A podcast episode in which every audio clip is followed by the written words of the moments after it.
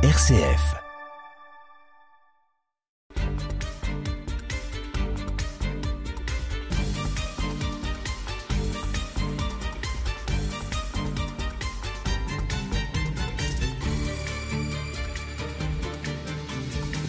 Le nouveau supérieur, après la mort de l'abbé Prieur, a été un très brillant élève ayant achevé sa première avant ses 15 ans. Il s'appelle René Tocu. Il doit attendre la session d'octobre pour passer la première partie du bac qu'il réussit avec mention. L'année suivante, il obtient le bac philomate avec deux mentions, soit trois mentions en huit mois et avant ses 16 ans. Comme certains diraient, c'était une grosse tête. En octobre 1909, il entre au séminaire. En 1913, il part à la Cato pour préparer des certificats de chimie 1915, de calcul différentiel et intégral et de mécanique rationnelle en 1916, ainsi que de physique en 1917.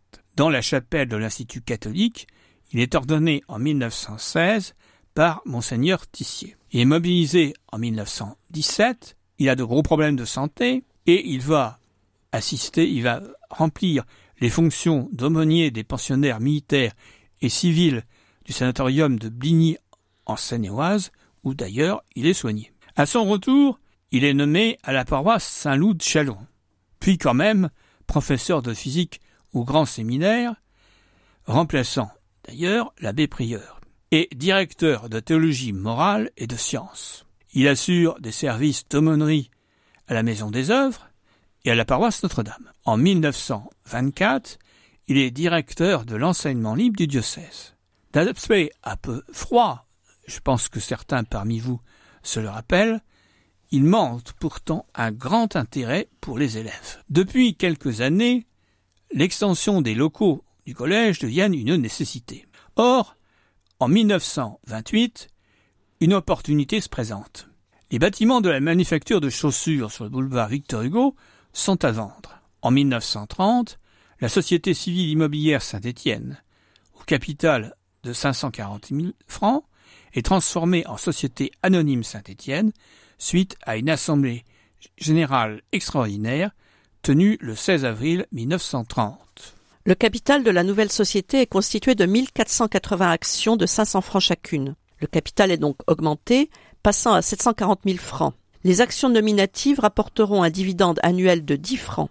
Les administrateurs sont le comte de Felcourt, de Loisy-sur-Marne, René Grenier, Minotier à Pocancy, Gaston Aymar, négociant, président des anciens, René Poplin, notaire honoraire, le docteur Henri Carrière, Georges Pac, de Saint-Hilaire-le-Grand, Marcel Pitois, négociant, et Fernand Lebar. Dans un premier temps, Seule la maison du 87 rue de Merne est utilisée. Les bâtiments de la manufacture de chaussures sont loués à la société dite Bernoux, Trollier et compagnie pour 7000 francs par an. Un premier corps de bâtiment composé d'un rez-de-chaussée et de deux étages, le tout à usage d'atelier avec cour, à laquelle on accède par la porte cochère du 36 du boulevard.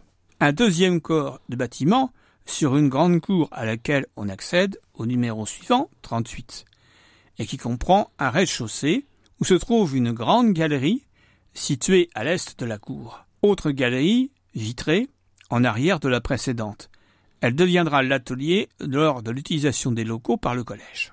Une cheminée en briques de 20 mètres de hauteur, on a du mal à l'imaginer aujourd'hui, au sud-est de la cour, un cabinet d'aisance au midi.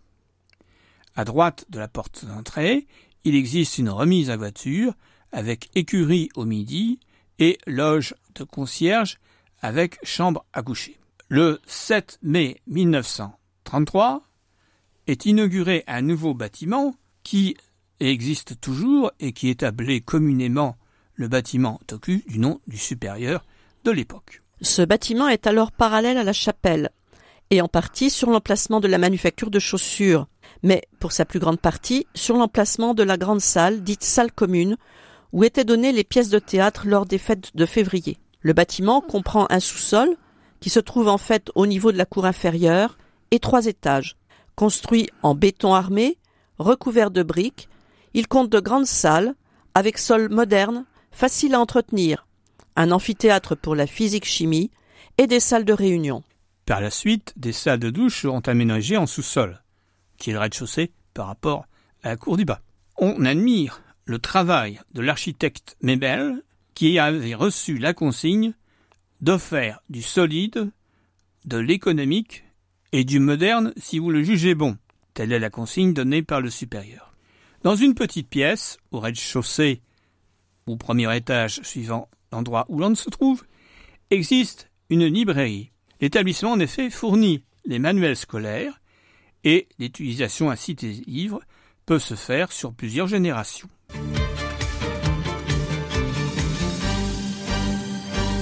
Il était prévu de nouvelles extensions, comprenant une salle de spectacle, qui va manquer, et une chapelle, une vraie, puisque la temporaire est toujours temporaire. Qui va manquer aussi. Mais les conditions ne le permettent pas. Passons à la réalité. Le prix de la pension varie de 1200 à 1400 francs en 1926, puis de 1400 à 3000 en 1928 et de 2800 francs à 3750 en 1936. Pour les externes, il est demandé de 200 à 550 francs en 1926 et de 400 à 800 francs en 1929. En 1936, ce sera de 300 à 1000 francs. N'oublions pas qu'il faut payer, bien sûr, les enseignants, qui ne sont pas par l'État à cette époque. L'écart s'explique par le fait que le premier chiffre est pour les plus jeunes et le second pour les plus grands, moins nombreux, mais évidemment qui coûtent plus cher. Le supérieur essaie d'améliorer les conditions de vie des élèves. Il veille à ce que les internes puissent passer du dortoir à une salle d'études chauffée le matin alors qu'ils n'ont pas encore pris leur petit déjeuner.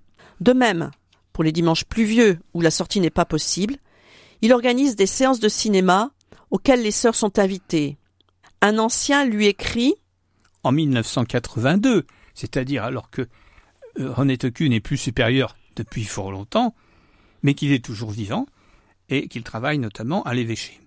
Très simplement, je veux vous dire que si j'ai quitté un peu brusquement notre cher collège, pardonnez-moi cet euphémisme, je n'y en ai jamais tenu rigueur, et surtout pas à vous dont je garde le souvenir, au contraire, de toutes les marques d'affection que vous m'avez données durant ces trois années. Ce que je sais aussi, c'est bien de Saint-Étienne que j'ai tiré le meilleur de ce que j'ai pu faire directement ou non. Un autre ancien, qui était au collège entre 1929 et 1936, et qui a été également exclu, écrit Je mesure mieux encore ce que je dois à Saint-Étienne et à ses maîtres. Si dans ma vie d'homme, comme celle de tout à chacun, je fais le bilan et le compte de tout le bazar hétéroclite, de toutes les bonnes choses et des moins bonnes, tout ce que je trouve de solide, de pérenne et de vrai, c'est à vous que je le dois. C'est peut-être un bon passeport pour l'éternité. Un autre, exclu bien sûr également, avait envoyé des lettres. Il s'en excuse quarante cinq ans plus tard et écrit Sachez cependant, monsieur le supérieur, que j'ai conservé de vous toute ma vie un souvenir très affectueux, un souvenir qui m'a empêché de faire bien des bêtises. Il avait intégré l'école coloniale, et on peut imaginer les tentations auxquelles l'administration des colonies avait pu le soumettre. Le supérieur organise des conférences pédagogiques dont les archives ont conservé les textes. La première a pour sujet les élèves des paroisses rurales. Il montre que l'œuvre commencée quelques années plus tôt doit être poursuivie en s'améliorant. Aussi, l'enseignement est transformé. Les cours sont répartis sur trois années. Ils traiteront largement du sol et de sa mise en valeur, des engrais et des plantes, de l'hygiène du bétail et des espèces domestiques, de la mécanique agricole et des constructions rurales. Des notions de chimie agricole, de médecine vétérinaire et de législation sociale sont enseignés. À ces cours s'ajoutent des visites d'exploitation modèles, des exercices d'arpentage, de lecture de cadastre, de charronnage et de bourrellerie. Des diplômes de la Société des agriculteurs de France sont décernés. Ces cours s'adressent à des élèves munis du certificat d'études ou d'un cursus équivalent. La première année, sur sept élèves, Six obtiennent ce diplôme, dont deux avec mention bien. L'examen se passe devant un professeur de l'Institut agricole de Pauvé. Cet institut, la Salien, est affilié depuis 1921 à l'Institut catholique de Paris. Et parmi ces élèves qui ont réussi, on a donc Paul Thibault, dont je parlais précédemment. Pour les autres journées pédagogiques, nous y consacrerons une émission particulière. Le corps professoral est moins stable que dans la période précédente. On voit des professeurs comme l'abbé Divers, chargé de la philosophie, l'abbé Blondel, son collègue de français, latin et grec, écrit à son sujet. Il offrit l'alliance d'un esprit capable des plus hautes spéculations et d'un cœur qui lui dictait les gestes les plus humbles, les plus discrets, les plus fraternels en faveur de toutes les pauvretés.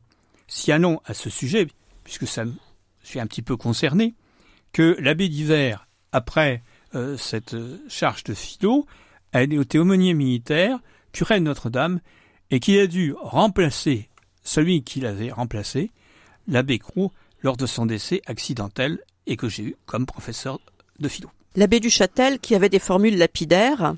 La vie est trop courte pour être petite. À quoi sert à l'homme de gagner l'univers s'il perd son âme? Un de ses anciens élèves écrit Je lui dois mon initiation à la politique. Il commence ses cours par la lecture du journal. Il ouvre toutes grandes les portes des domaines enchantés de la peinture, de la musique, voire de la littérature contemporaine. Ce qu'il brûlait de communiquer à ses élèves, c'était moins sa culture que sa foi, une foi ardente, atavique, incontournable. En 1935, une trentaine d'élèves vont visiter, sur son initiative, à Paris, une exposition d'art italien. Elle se tenait au Trocadéro et présentait des œuvres de Botticelli comme La naissance de Vénus. L'abbé Tocu met sur pied une innovation, la grande promenade en quart. Six quarts pour emmener les élèves aux quatre coins du département. Et Pernay, avec visite des caves de Moët-et-Chandon et du musée ouvert par l'abbé Favret. L'année suivante, c'est en Argonne. En 1934, les cars conduisent au village natal du supérieur Saint-Hilaire-le-Grand, puis Soins, la Pompelle et Reims, avec la cathédrale et les caves Pommery. Vers la Gravelle, le Mont-Aimé, l'Argonne en 1934-35, en 1936 visite de Charleville et de la vallée de la Meuse, retour par Sompy, Navarin et Suip. En 1938, ce sont sept cars qui mènent les élèves vers Épernay et Dormant. En 39, à nouveau l'Argonne marnaise et meusienne, jusqu'au lieu de pèlerinage de Benoît de Vaux, retour par Beaulieu et Saint-Rouen. Que d'expérience!